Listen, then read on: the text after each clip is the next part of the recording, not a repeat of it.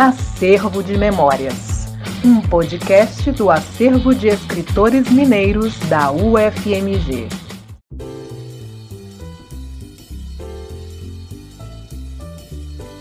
Olá, queridas, queridos, queridos ouvintes. Eu sou o Marcelo Novaes e este é o podcast Acervo de Memórias. A cada episódio, um bate-papo com estudantes, bolsistas e pesquisadores e suas vivências no acervo de escritores mineiros, onde são salvaguardados os arquivos literários e pessoais e também as bibliotecas que escritores e escritoras mineiros constituíram ao longo de suas vidas. Todo este material enseja importantes pesquisas, assim como tem se tornado cada vez mais um espaço fundamental para a vivência e maturação acadêmica de estudantes de graduação e pós-graduação de diferentes áreas. São estes os protagonistas deste podcast. Através dos seus relatos, vamos flanar pelo dia a dia do acervo de escritores mineiros e descobrir a potência deste lugar. Vem com a gente! Neste episódio, tenho o prazer de receber ela, que é mestre e doutora pelo programa de pós-graduação em estudos literários da Faculdade de Letras da UFMG, Viviane Monteiro Maroca. Seja bem-vinda, Viviane.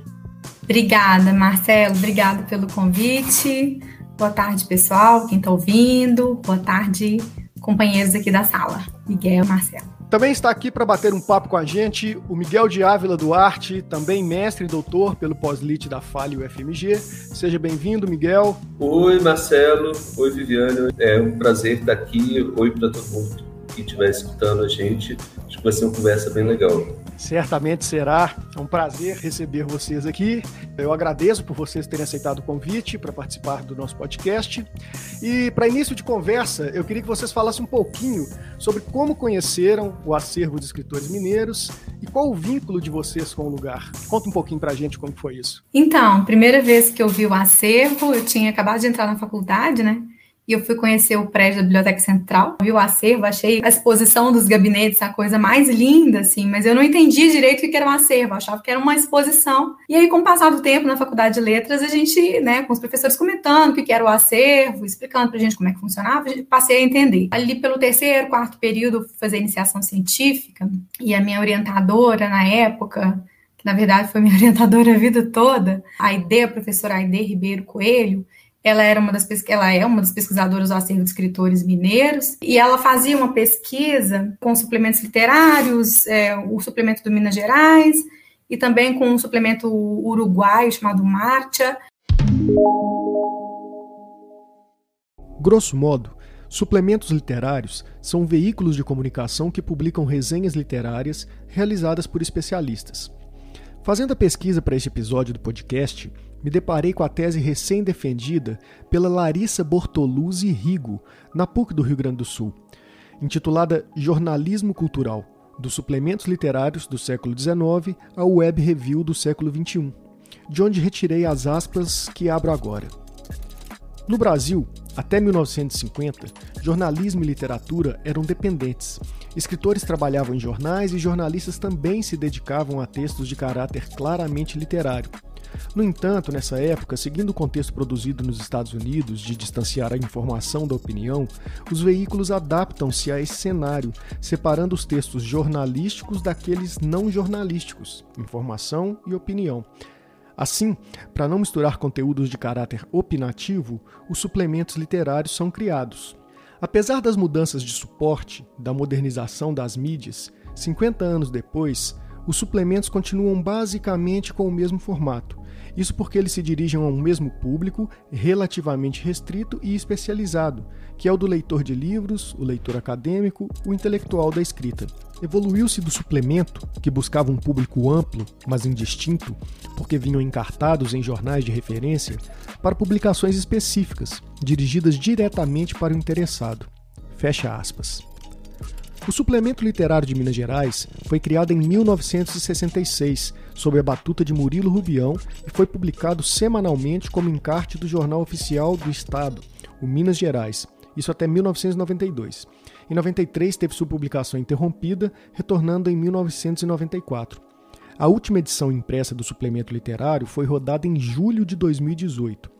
O professor emérito da Faculdade de Letras da UFMG, Jacinto Lins Brandão, organizou a mais recente edição especial, publicada em novembro de 2020, em formato digital, intitulada 300 anos de literatura, que pode ser acessada no site da Biblioteca Pública de Minas Gerais pelo endereço bibliotecapublica.mg.gov.br. E a tese da Larissa Bortoluzzi Rigo, que eu citei anteriormente, pode ser encontrada no repositório de teses e dissertações da PUC do Rio Grande do Sul. E além disso, os pesquisadores do acervo todos tinham que, todos eles se responsabilizavam, vamos dizer assim, de alguma forma, pela divulgação dos autores que estavam ali. Então, ela fazia esse trabalho também de divulgação, de pesquisa sobre a obra do Oswaldo França Júnior. E aí, eu comecei a pesquisar com a ideia sobre os suplementos literários, mas quando saiu uma bolsa para ela, né, e ela fez um, uma seleção de bolsista, e, e era uma bolsa que tinha um caráter de apoio técnico.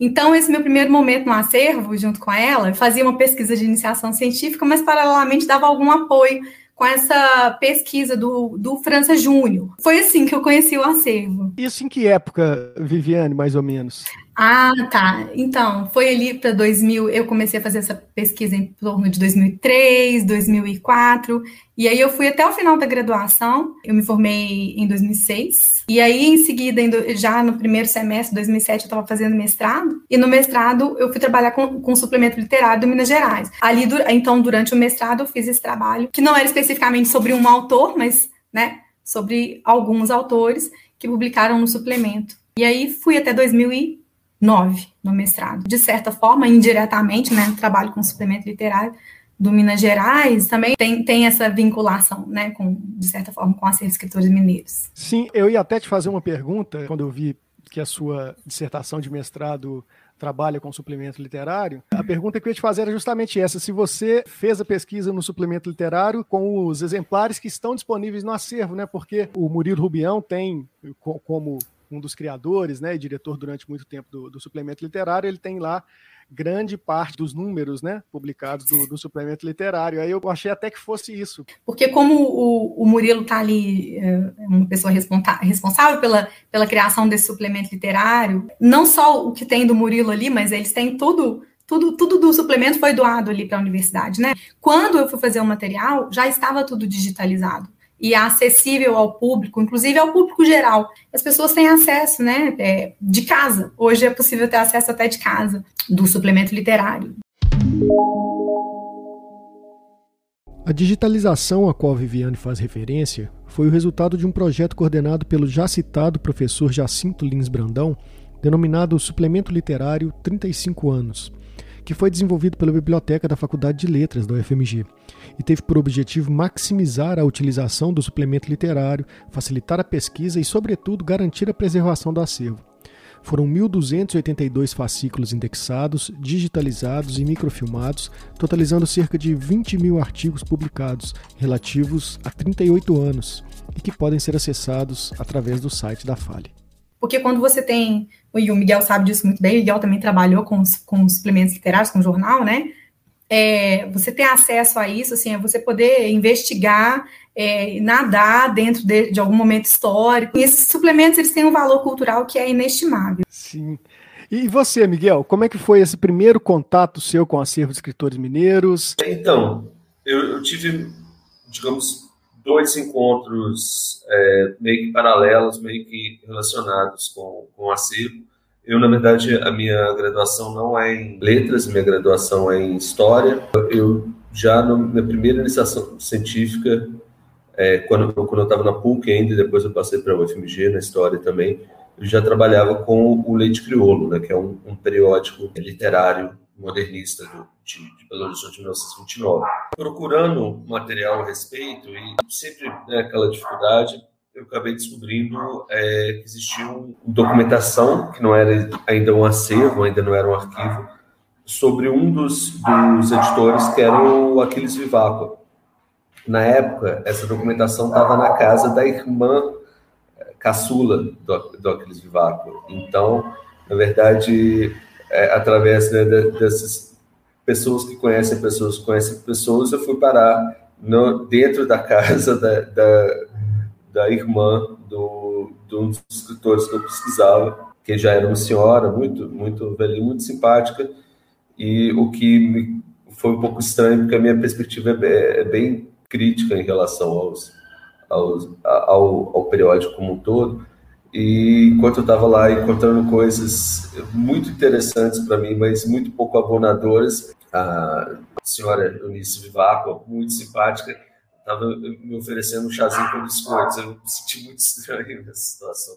Mas algum tempo depois, é, eu continuei com essa pesquisa durante muito, muitos anos, então ela foi desde o começo da minha graduação até o meu mestrado. Depois, a Eunice Vivaco veio a falecer o material dela foi para o acervo de escritores mineiros. E, e me interessava, porque nesse acesso curto que eu tive na casa da Eunice Vácuo, eu não, eu não pude ter o acesso ao material que eu gostaria de ter. Né?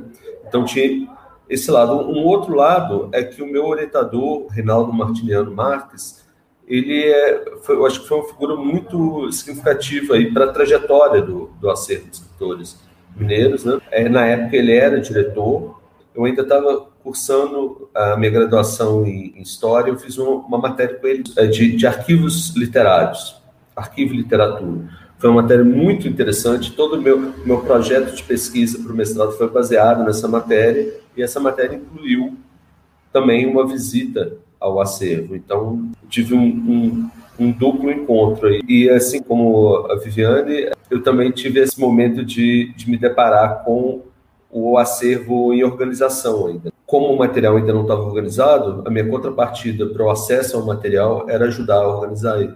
Então, eu, eu também ajudei a, a, processar esse material. E, e, esses materiais de acervo de escritor são muito heterogêneos, né? inclui toda espécie de coisa. Né? Então, eles são difíceis assim, de navegar e, e mesmo de, de, categorizar, né? Foi mais ou menos essa a história, assim, do, do meu encontro e, e, é fascinante, né? Ter acesso à documentação, né? Pensar, inclusive, pensar a literatura como processo, não só como um resultado final, né?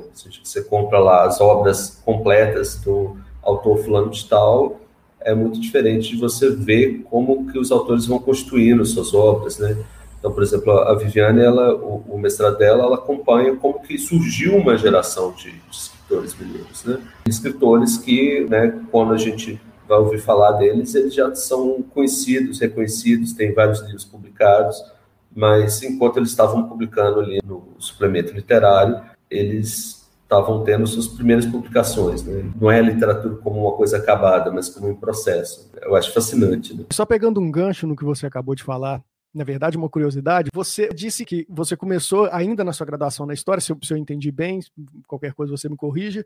Você teve interesse pelo leite crioulo, não sei se você teve interesse especificamente pelo leite crioulo ou pela pelo salão Vivaco ou qualquer coisa do tipo, me parece que já pelo leite crioulo, né? Sim, é... sim, exatamente. E aí você foi lá fazer pesquisa lá na casa da Eunice, né? Você ainda estava fazendo essa pesquisa quando houve essa negociação para o acervo do Aquiles Vivaco ir para o acervo de escritores mineiros. Você lembra dessa negociação, assim, de, de certa forma você participou das conversas com o professor Reinaldo? Foi o professor é, Reinaldo que fez essa tratativa? Eu não estava exatamente envolvido de nenhuma maneira direta. O que eu fiquei sabendo é que a, a dona Eunice tinha falecido e que, portanto, talvez eu nunca mais tivesse acesso àquele material. Porque a, a pesquisa é assim, né? Você precisa voltar no material, porque a própria pesquisa vai gerando novas hipóteses, né? Então, eu não, eu não fiz parte exatamente dessa negociação, mas eu fiquei sabendo dela e fiquei muito feliz, né? Porque era um material que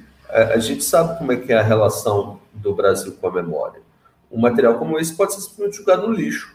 Né? Então, esse material que, que tinha um, um, acesso, mas que era um acesso privado e, e que é complicado, né? que, que, nem eu disse, eu acho que é, né, nesse momento ainda, por cima, né, uma coisa como a universidade pública é um negócio incrível. É um bem dos brasileiros, né? É um direito ter acesso a esse material. Se você entrar em contato com o acervo, você vai marcar um horário e você vai lá e vai ver o material que você quer. E isso é, isso é muito legal, né? Isso é muito diferente da coisa de alguém ter um material, mas aí só vai ter acesso se tal coisa, né? Então, é, é esse caráter público mesmo. Né? Então, é uma documentação que era privada, que eu né, movimentei as relações familiares. Né? meus avós eram escritores, então eles conheciam a, a Eunice. Por isso que eu tive acesso. se, eu, se não fosse através da relação familiar, eu não teria acesso. E isso é errado, né? Ou seja, a literatura é uma coisa pública. A literatura brasileira é dos brasileiros e do mundo, né? Então, essa é, é um caráter, um arquivo privado que se torna público é sempre muito interessante e muito doloroso também, porque depois quando primeiro minha avó, depois meu, meu avô faleceram, muito do material deles foi para várias instituições, inclusive o, o acervo, algumas coisas inclusive antes do falecimento deles. O Miguel está se referindo aos seus avós, os poetas Afonso Ávila e Laís Corrêa de Araújo, cujos arquivos literários e também bibliotecas estão salvaguardados no acervo de escritores mineiros. Mas é, é para a família dói, porque é claro que a gente gostaria de, de, que as coisas ficassem com a gente, assim como uma, uma, uma memória privada, mas eu acho que a literatura constitui uma memória pública, né? Então, para a família constitui um, exercer um pouquinho de desapego, mas é a coisa certa a ser feito, eu acho, né? Que esse material seja depositado numa instituição pública, né? E ainda uma instituição que, que cuide, se comprometa com cuidado. Sim, que é o compromisso da Acervo de Escritores Mineiros, né, da UFMG, e que, de certa forma, para a família, ela também tem a certeza e a segurança de que está salvaguardado. E depois a gente vai voltar a falar dos acervos também. É, mas antes eu queria, Viviane, que você me falasse um pouquinho sobre a pesquisa que você desenvolveu com relação ao suplemento literário, né, os escritores que, que ali publicavam. Eu queria que você me dissesse um pouquinho sobre essa pesquisa, de que forma que o, que o acervo de escritores mineiros entra na sua pesquisa, nessa dinâmica. Então, o Miguel comentou agora, né, essa questão que eu trabalho a gênese de uma geração literária, né? É, a gente quer muito estudar o início das coisas e eu achei muito legal que junto com o nascimento do suplemento literário tenha vindo um grupo de jovens escritores que hoje são escritores consagrados. Infelizmente, um deles até veio falecer de Covid agora, o Sérgio Santana, né? No ano passado, bem recentemente. Sérgio Santana é um dos grandes nomes da literatura brasileira. Transitava por diversos gêneros, mas considerava-se, sobretudo, um contista. Faleceu no dia 10 de maio de 2020 em decorrência da Covid-19. A ele dedicamos este episódio.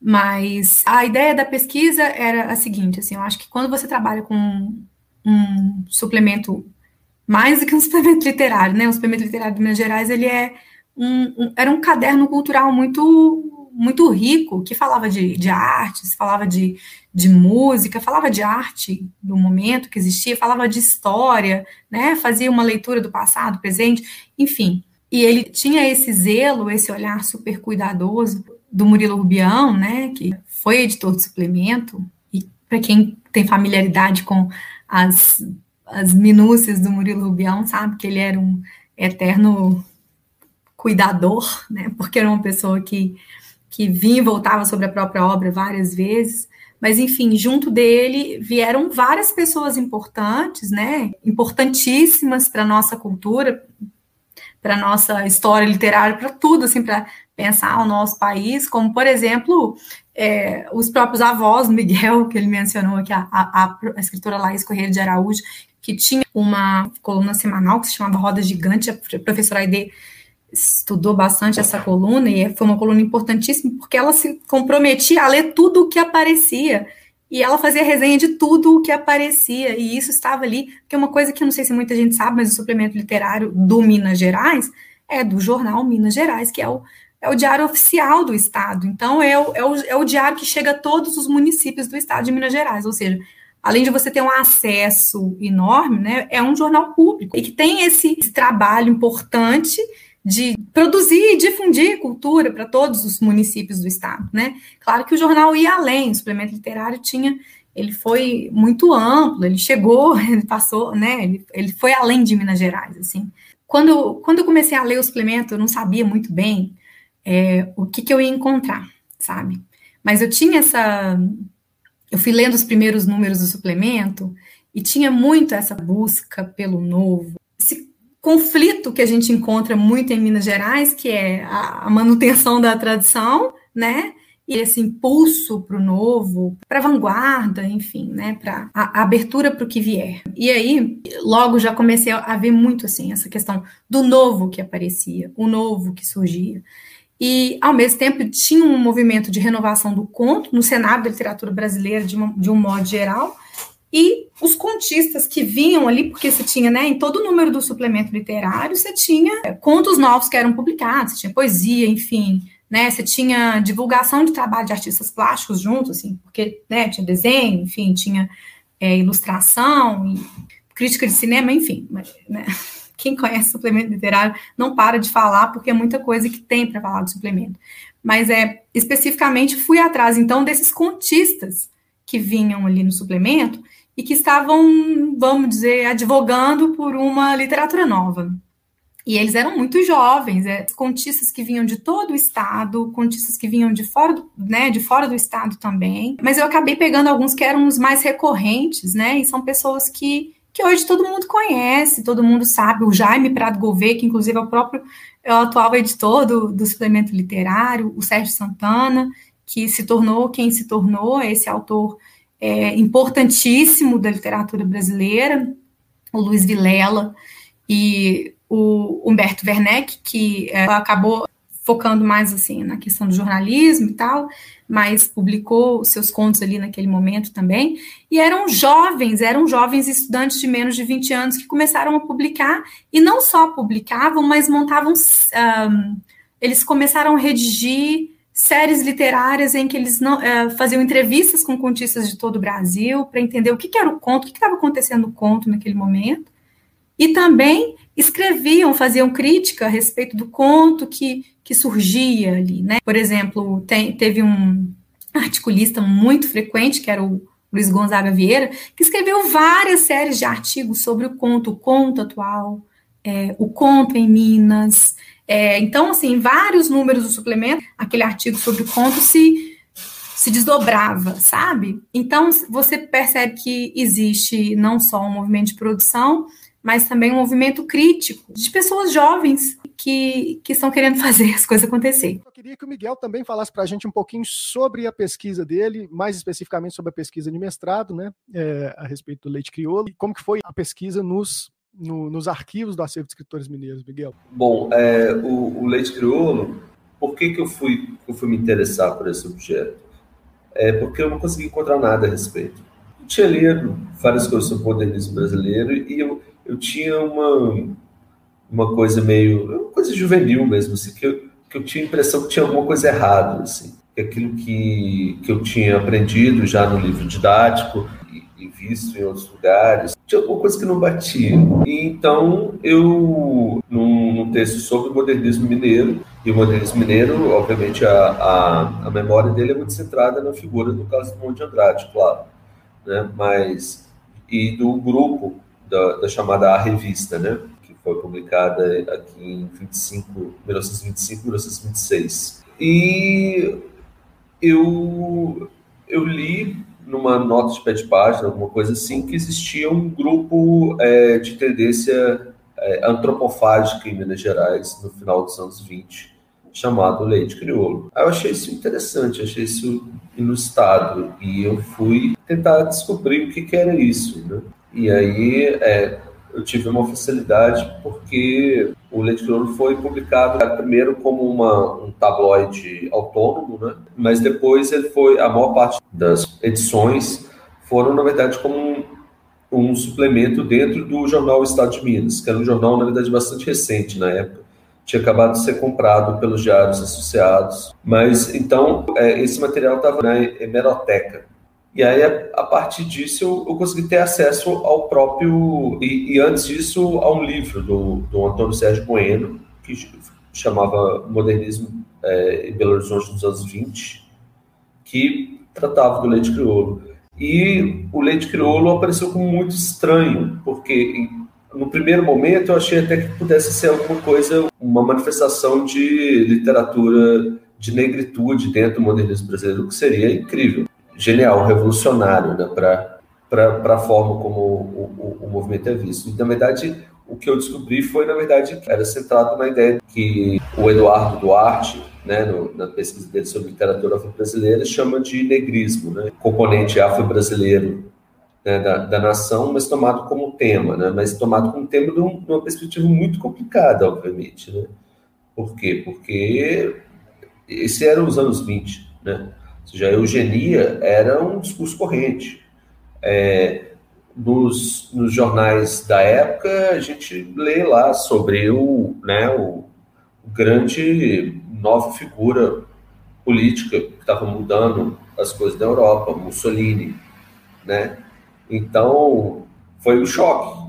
Eu não estava preparado para encontrar isso. E aí, no momento que eu encontrei isso, eu senti que ou eu enfrentava esse problema, ou eu estaria fugindo dele. Como eu sou meio cabeça dura, resolvi enfrentar. E isso me levou a, a fazer muitas. a ir para muitos lugares, pesquisar muitas coisas que eu jamais imaginei que eu ia pesquisar, né?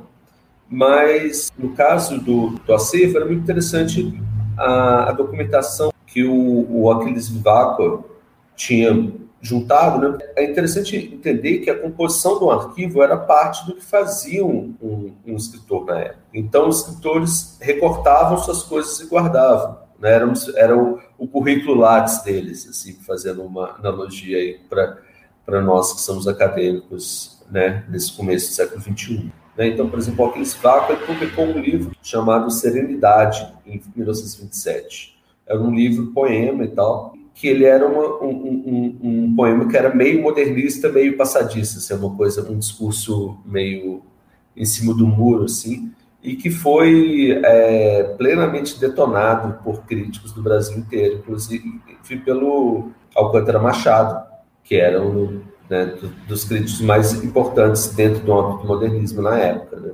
Então, é, dá, por exemplo, para essa coisa da, da fofoca, né, dá para ver a guinada dele. Então, ele vai se aproximar um modernismo mais, mais intenso, mais próximo do, do Oswald de Andrade, por conta, em parte, dessa recepção desse livro dele, que foi morna para dizer, para usar um eufemismo. Né? Para mim, um encontro com o arquivo, e aí não apenas com o acervo de escritores mineiros, mas com os arquivos em geral, é uma forma de tirar a prova daquilo que a gente vai repetindo. Né? Então, o, o Antônio Cândido, né, que é né, um, sei lá, patriarca da, da crítica literária acadêmica no Brasil, né, com certeza, ele fala que o modernismo é um desrecalque localista. Isso está lá naquele texto dele da literatura brasileira é, 1900 a 1945, um resumo para estrangeiros. Eu não consigo acreditar nisso de jeito nenhum. Eu acho que a coisa é muito mais complicada e eu acho que o, o Leite Crioulo é um, é um documento interessante sobre isso. Mas, de certa forma, foi um dos textos que moldou uma concepção do que era o modernismo brasileiro. E, na verdade, na época que foi publicado, ele foi um texto polêmico, ou seja, o, o, Antônio Cândido tinha um, um, um, objetivo, digamos, de resgatar o modernismo numa época que o, o, os ex-modernistas todos consideravam o modernismo como tendo sido uma aventura juvenil deles todos, entendeu? Então, o modernismo estava em baixa. Então, o, o Antônio Cândido, ele estava, assim, isso é uma leitura depois da minha pesquisa, né? Mas o jeito como ele retratou o modernismo acabou virando o jeito como as pessoas aprendem o modernismo na escola. Então, não uma coisa, o, o leite crioulo é em grande sentido um, é, um, uma revista de antropofagia, antropofagia explicitamente racista ou alguma coisa nesse, nesse sentido. O que é só de pronunciar essas palavras juntos já, já causa um certo desconforto, né? Porque não é, não é essa a referência que a gente tem do modernismo brasileiro.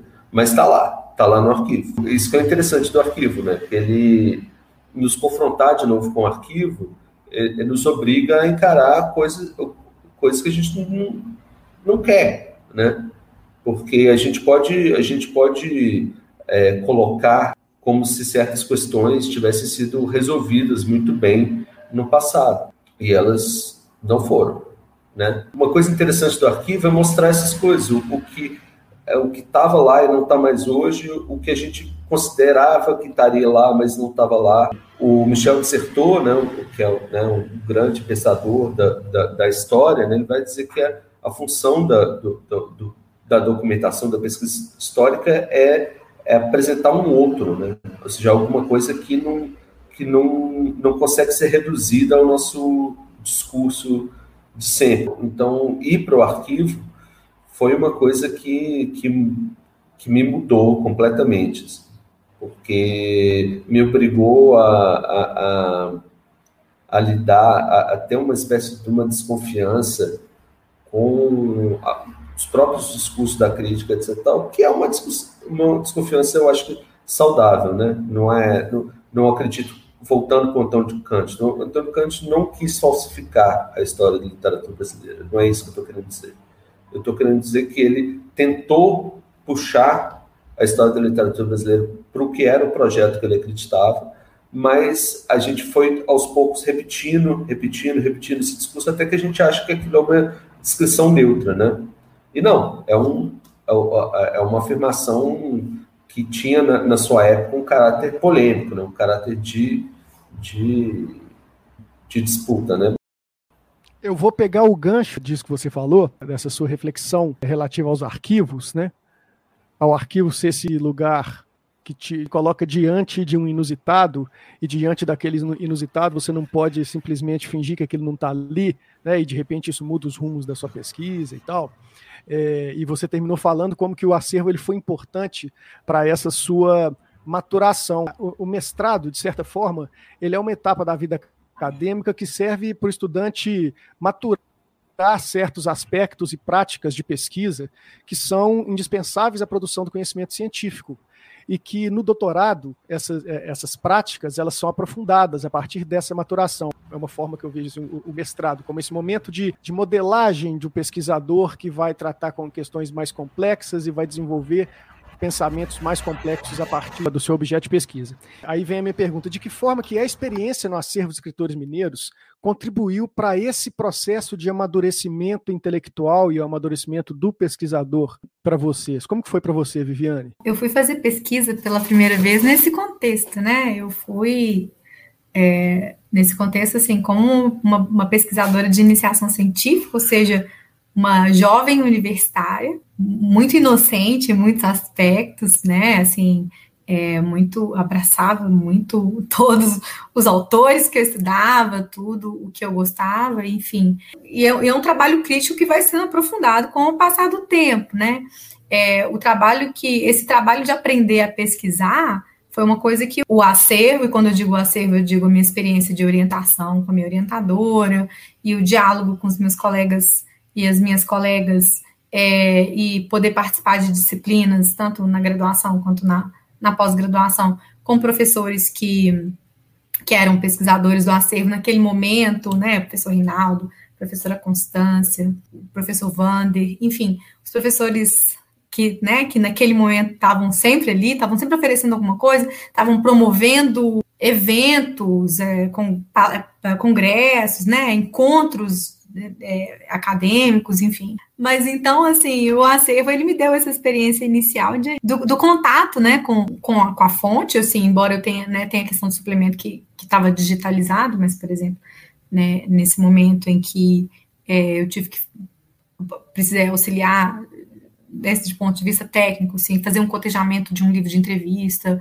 pegar esse material, olhar para o material com cuidado e tal. Enfim, o trabalho de, de pesquisa, eu acho que foi, né, de acadêmico mesmo, assim, de, de, de se iniciar cientificamente, eu acho que isso foi, assim, foi talvez a coisa mais importante que, que a gente acaba desenvolvendo ali dentro, sabe? É você travar contato com uma abordagem de pesquisa que valoriza a história, a memória cultural e trazer isso para dentro do seu trabalho acadêmico, pesquisar sobre, né, sobre essa perspectiva da literatura da história e da memória cultural, que é uma coisa que a gente faz dentro do, do acervo de escritores mineiros, né, esse tipo de linha de pesquisa que a gente abraça, foi uma coisa que me formou como pesquisadora e que tem tudo a ver com, com o trabalho que é desenvolvido lá dentro. Então, por exemplo, no doutorado, eu fui estudar um outro autor, que é um autor é, que é o Onetti, que eu estudei na graduação, E é impossível, impossível trabalhar com a obra do Oneste, por exemplo, que foi que também foi um jornalista, que também escreveu crítica, que também foi uma, um, é, um cronista, que também escreveu na mídia, né? Ele é, tanto na mídia uruguaia quanto na mídia espanhola, depois quando ele se exilou. É impossível você não pegar, hoje tudo é publicado, né? Ainda mais de um autor como o Onetti, que, que é amplamente editado, né, publicado, é impossível você olhar só para a obra literária dele, não querer saber assim, né, o contexto, esse, esse, lastro cultural que, que vem junto com a obra crítica dele, sabe? Isso é, isso, isso é algo que, que, a, gente olha e, e, que a gente abraça a partir dessa pesquisa que se faz no acervo. O acervo dos escritores mineiros, o, o lugar do acervo dos escritores mineiros, para todo mundo que andou por ali tem, um, tem uma coisa assim especial. Tem essas memórias da época da graduação, das meninas, dos meninos trabalhando ali nos acervos, ali na vitrine, do pessoal pesquisando atrás, de às vezes a gente passar por uma sala de reunião, enfim. Mas mais do que isso, assim, eu, a minha defesa foi num, num momento muito difícil. É, eu defendi a minha tese no momento em que a universidade estava ocupada, sabe? A Viviane se refere à ocupação de diversos prédios da UFMG pelos estudantes, iniciada em outubro de 2016, em protesto contra a então proposta de emenda parlamentar 241, que estipulava o congelamento dos investimentos do governo, incluindo a saúde e a educação, por 20 anos. Apesar da mobilização, a PEC foi aprovada pela Câmara dos Deputados e pelo Senado Federal, promulgada, tornou-se a Emenda Constitucional número 95, em 15 de dezembro de 2016. E aí, é, mas foi na hora, assim, fecharam a faculdade de letras e na hora a pós-graduação falou: a sua defesa vai ser no acervo escritores mineiros. E aí, é, para mim, eu estava super nervosa porque a gente estava dividido. Eu, não quero furar nada, né? Eu não quero, mas foi especial também saber que eu estava terminando um ciclo ali da, na UFMG, né, de muitos anos, quase 15 anos na UFMG, é, estudando e pesquisando.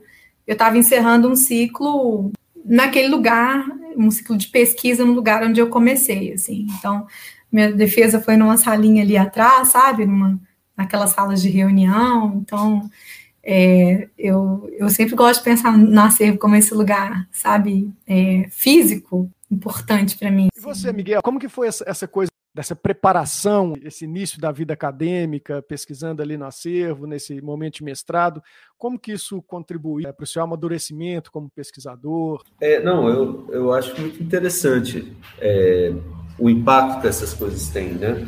Eu acho que a gente lê um texto teórico diferente de, de uma maneira diferente quando, quando a gente efetivamente coloca a mão na massa, né?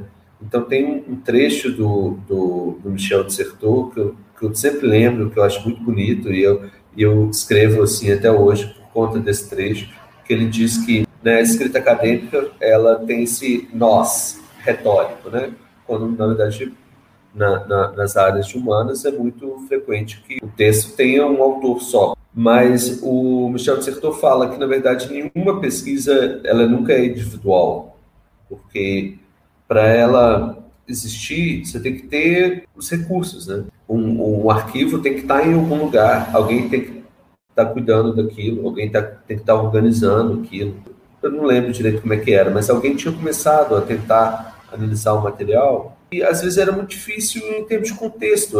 Imagina uma caixa cheia de recortes recortes de jornal sem data. Como, como que você vai interpretar isso? Né? Às vezes é muito difícil. No, no, meu caso, como eu já estava dentro da minha pesquisa, eu lembro que eu propus interpretações diferentes para vários recortes. Você vê um documento, por assim dizer, completamente virgem, né? esse documento que ele não é nada ainda, porque ele ainda não passou por nenhum processo, ninguém sabe o que, que ele é, ele é só um pedaço de jornal recortado dentro de uma caixa, né? que uma uma senhora guardou durante algumas décadas, muitas décadas, é muito interessante, porque ele, ele, ele revela isso, né? Toda vez que eu vejo alguém falando de acontecimentos históricos ou de qualquer coisa desse tipo de uma maneira muito ampassando, assim, não, como, como se sabe nos anos 20 tal coisa. Me dá uma espécie de arrepio, porque, na verdade, como se sabe, nunca existe, né?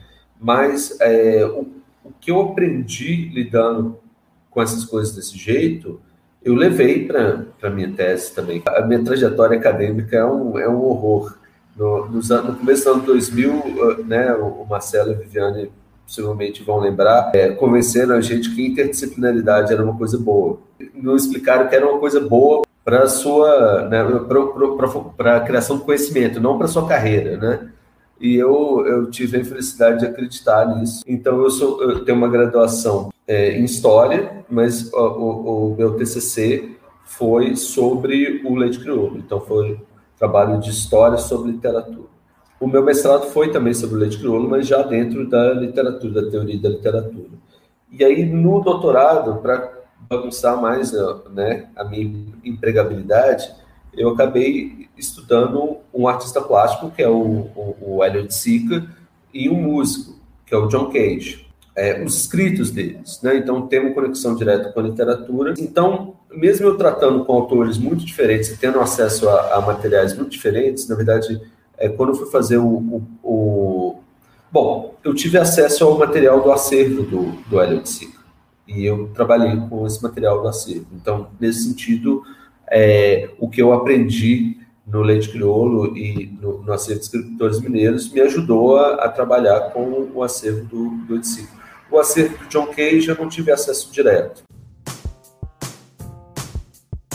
O que, é que você me conta de ter, ter tido é, acesso a algum documento inusitado ou algum caso que tenha ocorrido no acervo, com, pode ser com, com seus colegas, não necessariamente no âmbito de pesquisa e tal, mas ah. da atmosfera, da vivência no acervo, assim, do cotidiano, o que, que você lembra que você tem de legal para contar para a gente aqui? O, o ambiente do acervo era um ambiente muito divertido, assim, porque quando você chegava lá à tarde, né, todo mundo, a maioria das pessoas estava de manhã, você chegava lá à tarde, mas era uma festa, porque era um ambiente muito jovem e, e pessoas com alma muito jovem, como o próprio Márcio, que é essa pessoa super alegre, que é acolhedora, e, e fala: Menino, vem cá, vem cá, vem cá, que eu vou te ensinar a fazer um currículo Lattes. Eu lembro no dia que ele sentou comigo no computador e falou assim: Vem cá, que você vai fazer um currículo Lattes agora. A referência é ao Márcio Flávio Torres Pimenta, servidor da UFMG, que esteve lotado no acervo de escritores mineiros desde os seus primórdios até 2017, quando se aposentou. O Márcio era técnico em assuntos educacionais, assim como este que vos fala. Aliás, cheguei ao AEM nessa época justamente para substituí-lo. O Márcio também é autor da dissertação de mestrado defendida no programa de pós-graduação em estudos literários da FALE, da UFMG, intitulada Arquivos Literários, Lugares da Memória, o caso do acervo de escritores mineiros da UFMG, disponível no repositório de teses e dissertações desta universidade. Sabe? E, e me ensinou a fazer esse tipo de coisa, assim. É, então, assim, chegava no final do ano, tinha amigo oculto do, de, no boteco lá do, do Jaraguá, sabe? Esse, esse tipo de, de, de, atmosfera era uma coisa leve e muito divertida, assim, entre as pessoas. Rolou comigo uma coisa uma vez, é, quando eu cheguei no final da graduação, né, eu estava muito apertada, porque eu estava escrevendo monografia, terminando graduação e tal. Mas é, aí tinha momentos que o povo estava de férias, e eu chegava lá muito cedo, porque a gente estava correndo muito para poder editar essas coisas do França Júnior, sabe? Eu estava lá de manhã, meio sozinha, meio, sabe, aquele ambiente solitário, aquele lugar ermo, né? Mas então, eu estava nesse momento, terminando de, de fazer o cotejamento das, das entrevistas do França Júnior com, com os recortes do jornal, e o campo estava muito vazio. E aí é, teve um determinado momento que eu comecei a ouvir um barulho estranho, estava super concentrada, aquele campus, e não tinha pesquisador assim, e aquele corredor longo, né, lá do, naquela parte interna, e eu, e eu sentado naquele canto ali, e eu comecei a ouvir um barulho, eu sabia que o Márcio estava lá, lá atrás.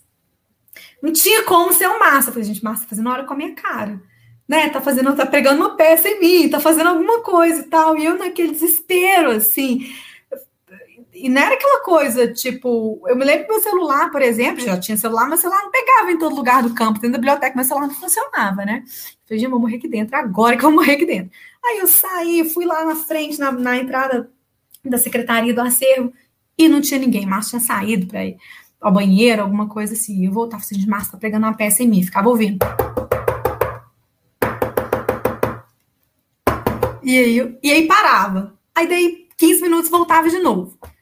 Nada. No dia seguinte, sumiu, passou. No dia seguinte, a mesma coisa, aquele barulho. Eu lá sentada, mexendo nas coisas do França Júnior. Eu falei, gente, eu acho que eu devo estar fazendo alguma coisa assim, sabe? Eu vou começar a acreditar na assombração depois de velha, assim, porque eu tô aqui quieta, sozinha na minha, esse barulho fica batucando aqui na minha cabeça. Tem uma coisa, espírito obsessor, alguma coisa acontecendo nesse lugar. Eu li alguma coisa que eu não devia ter lido, agora eu sei um segredo e vai voltar alguma coisa aqui, vai me, me perturbar. E aquilo ia e voltava, ia e voltava. No terceiro dia, naquele campus vazio, gelado, e eu pensando, não, rato não é, porque não é esse barulho de rato. É, é um bicho, então, só pode ser um bicho. Ou então tem alguém fazendo alguma pegadinha comigo aqui dentro. Mas não é, porque o povo tá de férias.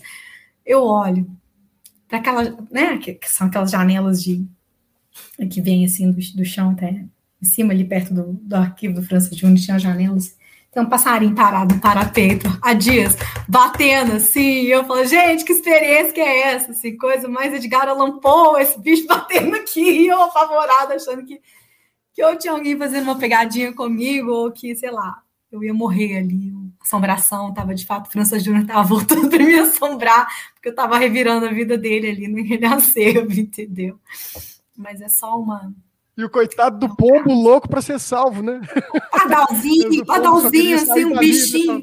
Um bichinho, não, um bicho do lado de fora, ele não estava nem dentro do acervo, ele estava parado no parapeito, assim, batendo na janela, tá, tá, tá, tá, tá, tá, ah. bicando, sabe? Era um passarinho bicando, um ali, alguma coisa. Não tinha espaço. É, tava, eu acho que ele estava se vendo no refletido na, no espelho ali, ficou meio louco, começou a bater o, o bico, sabe?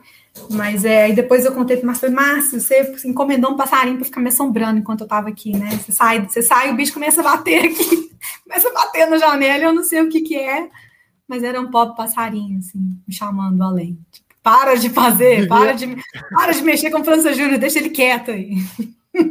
Viviane, você não é a primeira que conta episódios do além, assim, aqui nesse podcast. Depois provavelmente a gente vai fazer um compilado só sobre esse assunto. Afinal de contas, é um museu, né? Tem muita gente ali. É, Tem que fazer uma série muito, de muito, Muitos amigos, né? Muitos amigos que, que às vezes têm, inclusive, seus escritórios um do lado do outro, né? O Rubião tá do lado do Fernando Sabino, e, e eles gostavam então, de pregar uma peça, né? Então, depois a gente vai fazer um podcast especial de investigação desses processos lá dentro Inve investigação policial. Eu rolo, topo até de fazer a recomposição, a reconstituição cênica, assim. Vou Combinado. lá, sabe? Combinado. Eu tenho que chamar o Márcio, o Márcio não tem graça. Ah, o Márcio não tem graça. E você, Miguel? Conta uma dessas assim. Depois desse caso da, da, da Viviane, eu não tenho a menor condição de, de competir, então prefiro assumir o WO aqui, porque. Né? é...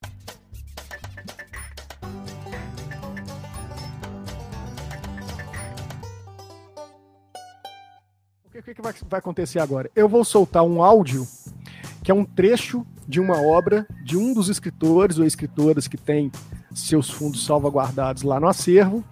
E a nossa querida Mariana Nolasso, que foi, foi bolsista de um projeto que a gente tem no acervo chamado Leitura Dramática e Encenação no Acervo de Escritores Mineiros, ela fez a leitura do trecho da obra de um dos escritores ou escritoras que estão lá com a gente com seus fundos salvaguardados eu vou soltar esse áudio e assim que vocês acharem que, que sabem de quem se trata, quem que é, de quem é a autoria do texto, vocês podem é, é, falar. E aí eu vou pedir que vocês fiquem com as câmeras ligadas, porque eu não quero ver ninguém pesquisando no Google, nem perguntando a Alexa. então vamos lá, hein? Eu vou soltar e vocês vão, vocês vão me dizer. Só a gente vai passar vergonha assim, tipo, na real? É passa, repassa, paga? Como é que é? Se a gente é. errar, a gente paga prenda? Nem luz, nem luar. O céu e as ruas permaneciam escuros, prejudicando de certo modo os meus desígnios. Sólida, porém, era a minha paciência, e eu nada fazia senão vigiar os passos de Cris. Todas as noites, após o jantar, esperava-o encostado no muro da sua residência, despreocupado em esconder-me ou tomar qualquer precaução para fugir aos seus olhos, pois nunca se inquietava com o que poderia estar se passando em torno dele. A profunda escuridão que nos cercava e a rapidez com que ao sair de casa ganhava o passeio jamais me permitiram ver-lhe a fisionomia. Resoluto, avançava pela calçada como se tivesse um lugar certo para ir. Pouco a pouco, os seus movimentos tornavam-se lentos e indecisos, desmentindo-lhe a determinação anterior. Acompanhava-o com dificuldade Sombras maliciosas e traiçoeiras vinham ao meu encontro, forçando-me a enervantes recuos. Se o invisível é andava é pelas minhas mãos, enquanto Cris, sereno e desembaraçado, locomovia-se facilmente. Se não parasse ele. Isso já é um chute, Miguel? Eu não sei. Ainda, ainda, ainda está razoavelmente estranho. Depois de tê-lo perdido por momentos, encontrava-o agachado, enchendo os bolsos internos com coisas impossíveis de serem distinguidas de longe. Bem monótono era seguir sempre ele pelos mesmos caminhos. Principalmente por não o ver entrar em algum edifício conversar com amigos ou mulheres, nem ao menos cumprimentava um conhecido. Na volta, de madrugada, Cris ia retirando de dentro do paletó os objetos que colhera na ida, e um a um jogava-os fora. Tinha a impressão de que os examinava com ternura antes de se livrar deles. Alguns meses decorridos, os seus passeios obedeciam ainda a uma regularidade constante. Sim, invariável era o trajeto seguido por Cris, e não obstante a aparente falta de rumo com que caminhava. Partindo da sua casa, descia dez quarteirões em frente, virando a segunda avenida do percurso. Dali, andava pequeno trecho, enveredando imediatamente por uma rua tortuosa e estreita. E quinze minutos depois, atingia uma zona suburbana da cidade onde os prédios eram raros e sujos. Somente destacava ao deparar uma casa de armarinho em cuja vitrine era forrada com papel crepom. Encontrava-se permanentemente exposta uma pobre boneca. Tinha os olhos azuis, um sorriso de massa. Uma noite, já me acostumara ao negro da noite, constatei, ligeiramente surpreendido, que os seus passos não conduziam pelo itinerário da véspera Havia algo que ainda não amadurecera o suficiente para sofrer tão súbita ruptura. Nesse dia, o andar firme seguiu em linha reta, evidenciando as ruas transversais pelas quais passava sem se deter. Atravessou o centro urbano e deixou para trás a avenida que se localizava o comércio atacadista. Apenas se demorou uma vez assim mesmo momentaneamente de frente a um cinema no qual os meninos de outros tempos assistiam filmes em série. Fez menção de comprar a entrada, o que de veras me alarmou. Contudo, a sua indecisão foi breve e prosseguiu a caminhada. Enfiou-se pela rua do Meretrício, parando a espaços diante dos portões, espiando pelas janelas quase todas muito próximas do solo. Em frente a uma casa baixa, a única da cidade que aparecia iluminada, estacionou hesitante. Eu tive a intuição de que aquele seria um instante preciso, pois se Cris retrocedesse, não lograria outra oportunidade.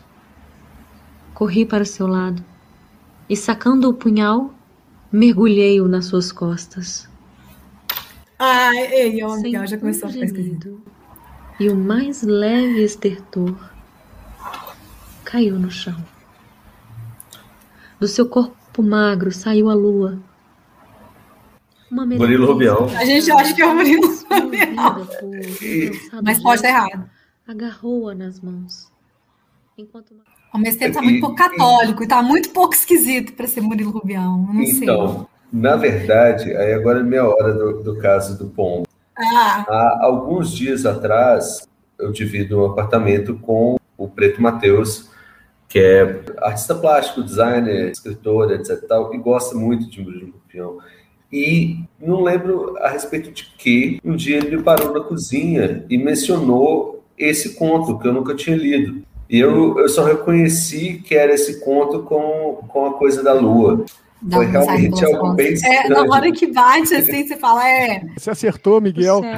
Tá certíssimo. Eu conto a lua do Murilo Rubião. E aí eu fiz questão, falei assim: não, eles estavam lá dentro do acervo, eles conhecem, mexeram em tudo, eu vou colocar um conto bem difícil para vocês não acertarem de primeira. E, e isso, isso, foi realmente estranho, porque, é, assim, né, o Murilo Rubião tem contos dele que, né, depois de um parágrafo e meio, dá para saber que é ele, né? Exatamente. Esse, Tem umas coisas herméticas esquisitíssimas. Esse estava muito singelo, né? É, Tava muito é, podia ser outra coisa, né? Mas o, mais estranho foi que realmente é, foi exatamente esse ponto que o, o, o Matheus estava conversando comigo na cozinha aqui de casa, alguns dias atrás, não lembro a respeito de que, mas do jeito que ele tinha me mencionado o conto, ele não tinha mencionado que a história se passa do, né, é, é narrada pelo perseguidor, né? Se, se fosse, eu teria talvez atentado antes, mas foi, foi bom, eu não conhecia o conto de todo jeito, mas achei muito engraçado. Rolou uma. Deu um, um, um, pousou um corvo no meu umbral aqui, de, de ver que era esse. Faz, ah. faz, faz, muito tempo que eu li Murilo Bião, mas essa, essa coisa que fica assim, eu, é, eu, é sempre aquela coisa inusitada, um catolicismo assim, bizarrão, sabe? E tudo muito diferente. Essa linguagem singela, que é a linguagem inicial, não é uma coisa que eu associo muito com o Murilo Rubião. Então, para mim foi difícil, foi bem difícil. É, mas você acertou, Miguel, você levou aqui o nosso prêmio. Eu vou criar um prêmio, talvez prêmio Murilo Rubião, né? Seria, seria interessante. Pode ser o, o, o troféu pirotécnico. É, o troféu, Adorei. Troféu pirotécnico. Então agora a gente vai passar para a nossa última parte, que é o ping-pong. Eu, Essa como vocês já sabem, o ping-pong eu vou falar para vocês, eu vou dar uma deixa, falar uma frase e vocês me respondam com uma frase ou um, uma palavra. É, impossível. Para mim e para o Miguel, é impossível responder com uma frase uma palavra só. Espera uma paper de 12 páginas. Tá, eu vou, eu vou abrir sessão para vocês, vou deixar vocês, vocês falarem até 140 caracteres. Tá? Não tem nem, o, nem tem o Twitter, nem, não consigo, não é Então vamos lá. Quem for ao AEM não pode deixar de conhecer. Os gabinetes, que eu acho a coisa mais linda, embora tudo seja legal. Os livros. É, não tem nada melhor do que fuçar na biblioteca dos outros e fuçar na biblioteca de escritor é mais divertido ainda. Viviane, escritor ou escritora favorita ou favorito entre os que têm os fundos salvaguardados no AIM? Ai, é difícil, viu? Mas eu acho que eu fico com o Ciro dos Anjos. Ah, eu, eu vou ter que falar do, do meu avô mesmo, do Afonso Ávila. Que, obviamente, para mim, não, não, ele, ele, é o meu escritor favorito não é o meu escritor favorito, ele é várias coisas favoritos meus, mas eu, eu fico muito feliz do, do material dele estar tá aí. É uma obra literária clássica. Olha, é difícil, né? Ah, para mim já é clássico. Qualquer livro da Clarice eu acho uma coisa que a gente tem que ler. Deixa eu ver. Ah, Água Viva. Ah, para mim, eu, eu, recentemente comecei a reler pela trigésima vez o Memórias Sentimentais de João Gramar, do, ah, é do Oswald Andrade, e eu, eu acho que é, é, o livro que eu já eu mais reli mais vezes e qualquer desculpa que eu tenho para reler ele de novo, ainda mais que ele é, ele é relativamente curto, se eu, se eu por alguma razão esbarrar em algum momento que eu crie para mim uma desculpa que eu posso reler ele, eu vou reler ele. Um escritor ou uma escritora contemporânea, contemporânea ah, eu vou falar de uma pessoa maravilhosa, que inclusive foi pesquisadora do acervo também, uma poeta contemporânea, Maraísa Labanca. Ela tem é, escrito livros lindos, maravilhosos, ela pesquisou é, correspondência do Haroldo Campos dentro do suplemento literário, se não me engano, com Murilo Rubião, na verdade, dentro do suplemento literário, não, dentro do acervo dos escritores mineiros, mas a Maraísa tem livros incríveis, vários publicados, leiam Maraísa Labanca, coisa mais linda do mundo. Ah, eu até, né, a gente conversou com ele aqui também no programa do Acervo, no Renato Negrão, que é um, uma inspiração para mim sempre. É um cara que eu, eu, gosto muito de seguir e que acho que tem uma, uma perspectiva muito única dentro do, do que está sendo produzido no Brasil atualmente. O acervo de escritores mineiros em uma palavra ou uma frase? O acervo, esse, esse lugar maravilhoso de ser guardião da memória cultural, eu acho que isso para mim é o acervo de escritores mineiros. Eu lembrei do, do Borges, né, do universo, que alguns chamam a biblioteca, mas a gente pode chamar de arquivo, pode chamar de acervo também, essas coisas todas. Literatura é. A gente pode ser canalha, falar chavão, falar, falar essas coisas tipo literatura é vida, literatura é tudo na vida de uma mulher. Não, não rola, né? pode também. Literatura. Literatura é, não sei. Tô tentando descobrir ainda. Eu pensei naquela coisa do, do Antônio Cândido, né? A história da literatura brasileira, a história dos brasileiros no seu desejo de ter uma literatura. Eu acho que a literatura tem muito a ver com é, o desejo do que as pessoas queiram que literatura seja. No momento, né, que é tudo tão sem esperança, é, as pessoas desejarem uma coisa como literatura é uma coisa incrível. Mas é, já que a gente está pensando por aí, assim, é isso, né? A literatura é essa possibilidade que a gente tem de, de, de se ver representado, de traduzir as coisas que a gente precisa representar, né? E entender literatura realmente como essa coisa que é um, um direito humano, assim, um direito que todos, uma, um, algo, um bem a que todos nós temos direito para a gente se entender como, como sujeito, como sociedade, como comunidade. Então, gente, é isso. Chegamos ao final deste episódio do Acervo de Memórias. Sigam nossas redes e canais para não perder os próximos. Se você tem um caso sobre o AEM para nos contar, que quer comentar os programas ou divulgar seu trabalho literário ou ainda fazer sugestões, entre em contato conosco através do e-mail educativoaem@gmail.com ou nosso perfil no Instagram, arroba escritores mineiros, ou ainda através do twitter.com barra ufmg. Este programa foi gravado das nossas casas e tem o apoio da Rede de Museus, da Pró-Reitoria de Extensão e da Faculdade de Letras da UFMG. Viviane, muito obrigado pela sua participação. Eu que agradeço pela companhia, pelo bate-papo super legal, a vocês todos.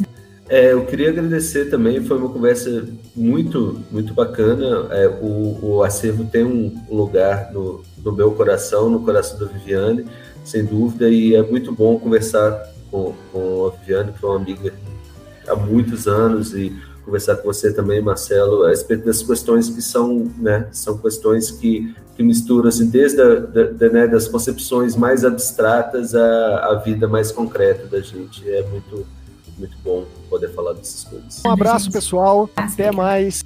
Fiquem ligados. Ligadas e ligades. Abraço, pessoal. Tchau. Acervo de Memórias. Um podcast do Acervo de Escritores Mineiros da UFMG.